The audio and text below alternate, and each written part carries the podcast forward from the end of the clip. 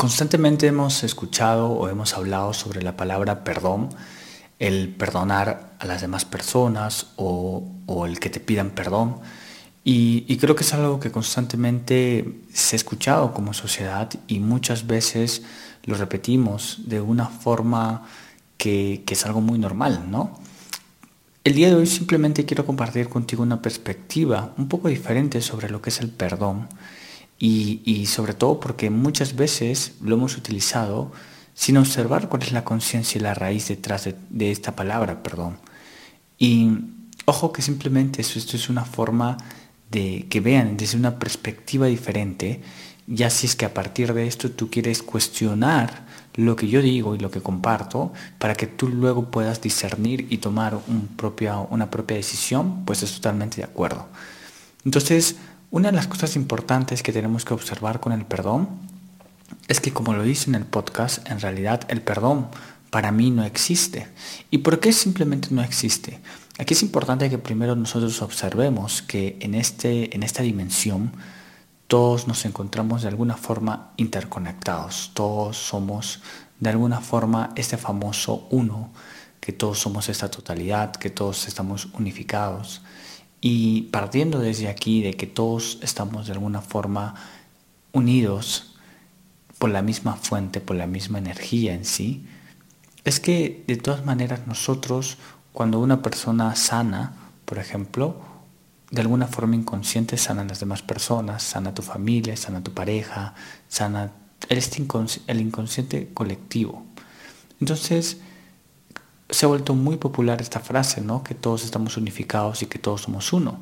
Pero en realidad, cuando de verdad lo queremos sentir, lo queremos experimentar, si todos somos uno, eso quiere decir de que no nos encontramos separados, que no estamos divididos o fragmentados, sino que simplemente nos encontramos en el mismo nivel de conciencia todos y que hemos venido a experimentar algo en esta vida.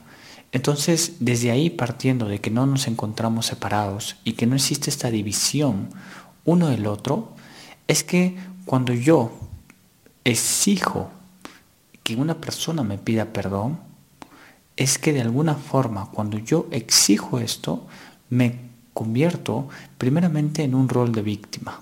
¿Por qué en este rol de víctima? Porque si el día de hoy yo siento que alguien me hizo daño, que siento que alguien me lastimó, que siento que alguien me perjudicó, primero estoy viéndome separado de la otra persona. Porque cuando la persona de alguna forma está, siento yo que él me hizo daño, entonces yo estoy viendo a una persona agresora, a una persona victimaria, a una persona perpetradora, y yo soy la víctima y yo soy el pobrecito a quien agredió, al quien le hizo el daño. Entonces, muchas veces esto ocurre, por ejemplo, en las parejas cuando surge un tema de infidelidad, es yo, a mí me fueron infiel, entonces yo exijo que me pida perdón o siento que él debería de disculparse conmigo. Pero nuevamente, cuando yo hago esto eh, de manera inconsciente, yo primero me estoy colocando en el que le hicieron el daño, en la víctima, y a él o a o a la persona la coloco como el victimario. Entonces cuando yo hago esto, automáticamente yo no me siento unificado o yo no me siento unido con Él, sino al contrario, yo me siento de alguna forma desequilibrado o de alguna forma separado. Cuando yo estoy exigiendo, cuando yo pido que alguien me disculpe o cuando alguien, que alguien me pida perdón, primero yo me siento separado de la persona. Y segundo, y uno de los puntos más importantes es que automáticamente cuando yo exijo de alguna forma que, me, que se disculpe conmigo o que me pida perdón, yo me coloco en un rol o en un, en un, en un rol de jerarquía mayor. Es como que si yo me siento mucho más eh, superior a ti y por lo tanto necesito que tú vengas y me pidas disculpa a mí o que yo tenga que pedirte disculpas o perdón. Entonces, una de las cosas importantes que tenemos que observar y que todos, sobre todo para que cuestionen ustedes, es sobre este punto tan importante que es, primero, es esta parte de que nadie en esta vida nos lastima, que nadie en esta vida te daña, que nadie en esta vida te perjudica. Porque si en realidad estamos todos unificados, porque si en realidad todos estamos unidos, entonces yo cuando te veo a ti, me estoy viendo a mí mismo. No estoy viendo a nadie más. Cuando yo estoy sintiendo que me tienes que pedir disculpas, automáticamente me estoy separando de ti, porque no me estoy viendo a través de ti, sino al contrario, me estoy separando. Y aquí justamente lo que surge es una división entre tú y yo. Yo no estoy sintiendo que tú eres yo y que yo soy tú. Quizás parece un trabalenguas, pero tiene una profundidad mucho lo que estoy hablando. Cuando yo soy consciente de que todos somos uno, entonces por lo tanto, a mí en esta vida nadie me lastima, nadie me daña, porque está hablando de mí mismo. Entonces toda experiencia, toda situación que yo estoy viviendo, está hablando de mí. Y simplemente la persona, en el caso de la infidelidad, si es que la persona me fue infiel, mi pareja, esa situación incluso de infidelidad está hablando de mí mismo. Está hablando de mí. Y una de las preguntas que siempre les digo y siempre les comparto es, si tu pareja fue infiel, pregúntate a ti mismo, ¿qué tan fiel has sido contigo misma? Contigo mismo. Y esto es una gran forma de poder verte a ti misma primero. Porque nuevamente, cuando yo estoy esperando que alguien se disculpe conmigo o que alguien se perdone, yo no me estoy haciendo responsable de esta situación. Yo estoy en este estado de víctima pidiendo o esperando que la otra persona, o que venga papá, que venga mamá, que venga mi pareja, a pedirme disculpas y perdón por todo lo que hicieron en la vida o lo que no hicieron. Y yo me quedo en este rol de víctima y por lo tanto estoy sintiendo que ellos me lastimaron, que ellos me dañaron. Yo sé que en este momento en tu mente está pasando esta parte que dice, pero Andrés, ¿qué pasa si, por ejemplo, alguien la violan, o si alguien la golpean, o si alguien lo dañan, o si alguien te insulta? Obviamente aquí lo que vas a hacer conscientemente, tu mente te va a decir, claro, pobrecito de ti, ¿cómo van a poder hacer esto? Pero si vas mucho más a este estado de conciencia y te das cuenta que todos somos uno, que todos estamos unificados, incluso este acto de violencia, de caos, de violación, habla de ti mismo. Pero obviamente necesitas aquí entrar en un estado de responsabilidad, salir de la víctima y pocas personas están dispuestos a hacerlo.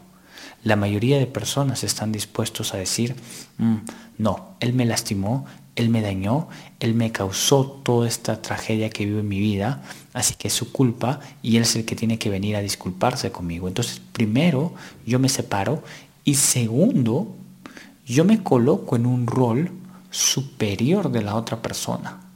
Cuando las personas me dicen a mí, es que tienes que pedir disculpas, no.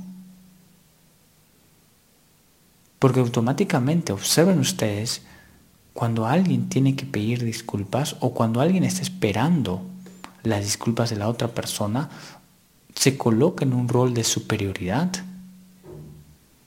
Yo aquí, Andrés, estoy esperando tus disculpas, a que vengas aquí a disculparte conmigo. Yo me coloco en un rol de superioridad y segundo, estoy en la víctima. Aquí yo no me estoy haciendo responsable y yo no me estoy encontrando en el mismo nivel que tú, viéndome a través de ti. Entonces es muy importante observar la palabra perdón cuando alguien te pide que lo perdones o cuando alguien te pide que, que, le pidas las disculpas del acto. Está hablando en realidad de él mismo o de ella misma.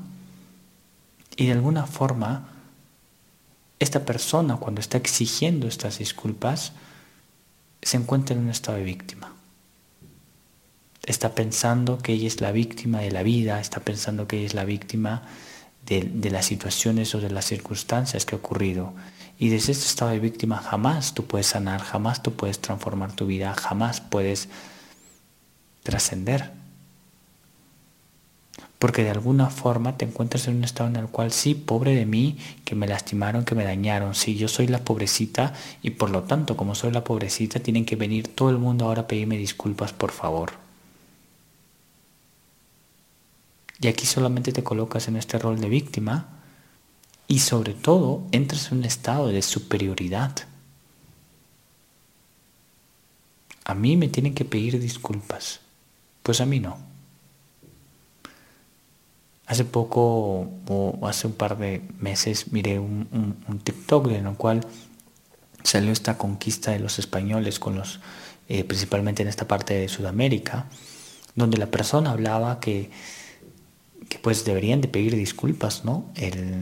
los españoles por toda la violencia. Y yo, y yo creo que el día de hoy sí hubo mucha carencia, mucha violencia, mucha escasez con lo que ocurrió con el tema de nuestros ancestros. Pero desde mi conciencia digo, a mí nadie me tiene que pedir disculpas. A mí nadie me tiene que pedir perdón. Yo me hago responsable de mi vida, yo me hago cargo y yo, pues sí, hay una carga a nivel inconsciente de nuestros ancestros y todo esto, perfecto, sí, me hago hoy responsable de esto. A mí nadie, absolutamente nadie tiene que venir a pedirme disculpas. Y aquí es donde viene la, parte más profunda de todo este podcast.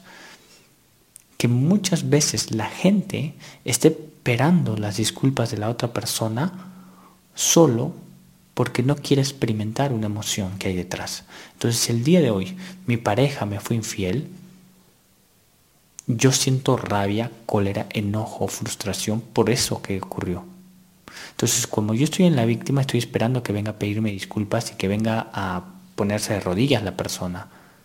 Pero en realidad, si yo quiero hacerme responsable, con lo que yo debería de conectar es con la emoción que, me existe, que existe detrás, con ese enojo, con esa rabia, con esa frustración, con, esa, con ese odio que puedo estar sintiendo por este acto de infidelidad. Cuando yo observo y reconozco y siento estas emociones en mi cuerpo, aquí yo estoy haciéndome responsable. Entonces, si el día de hoy, Andrés, la forma en cómo vive el mundo es, nadie me tiene que pedir disculpas a mí y nadie me tiene que pedir perdón, nada. Yo me hago responsable de las emociones. Entonces, si a mí me fueron infiel, perfecto. Yo me encargaré, yo lo lloraré, yo me daré mi espacio para honrarlo, para reconocerlos, para experimentar, para observar qué de esa situación me está mostrando porque está hablando de mí. Entonces yo no espero que venga esta persona a pedirme disculpas por lo que hizo, simplemente ocurrió, perfecto, entro en mi rol de hacerme responsable de mi vida, porque sé que esa experiencia está hablando de mí, y como esa experiencia está hablando de mí, pues yo me hago responsable de sanarla, transformarla y trascenderla en mi vida. Entonces yo no voy por la vida esperando que las personas me pidan perdón o disculpas. Y esto es viceversa. Las personas no deberían estar esperando que venga papá o mamá o tu amigo o tu amiga a pedirte disculpas. Lo que uno debería hacerse responsable es lo que te hizo sentir la persona que está hablando de ti. Entonces, si el día de hoy yo puedo hacer un comentario X y tú te molestaste por este comentario X, pues la persona que debería hacerse responsable de ese comentario, de lo que sintió, porque yo simplemente hice un comentario que no tiene daño, nada de con una mala intención, con un dolo, la que debería de hacerse responsable de sanar esa emoción eres tú, porque de alguna forma tú te sentiste incómoda, a ti te molestó, a ti te incomodó. Pero lo que hacen la mayoría de personas es decir, mm, no, me ofendiste, así que pídeme perdón.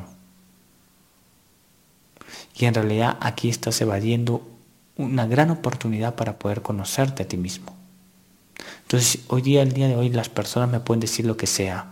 Me pueden decir, pueden hacer el comentario que deseen. Obviamente siempre y cuando no me insulten, siempre y cuando digamos que respeten ¿no? este círculo. Pero las personas pueden decir cualquier cosa. Y más que yo tomarme personal algo, me estoy observando.